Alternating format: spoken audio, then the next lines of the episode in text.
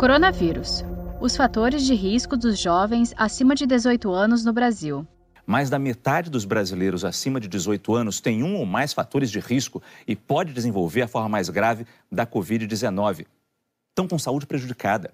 A conclusão é de um estudo da Escola Paulista de Medicina que analisou dados da Pesquisa Nacional de Saúde. Como fatores de risco, os pesquisadores consideraram a idade e a existência de doenças cardiovasculares, diabetes, hipertensão, doenças respiratórias, câncer, AVC, doenças renais, asma moderada, grave, obesidade e vai aparecer ali o tabagismo. A pesquisa concluiu que 54% dos adultos apresentaram um ou mais fatores de risco, o que representa simplesmente, gente, 86 milhões de brasileiros com mais de 18 anos.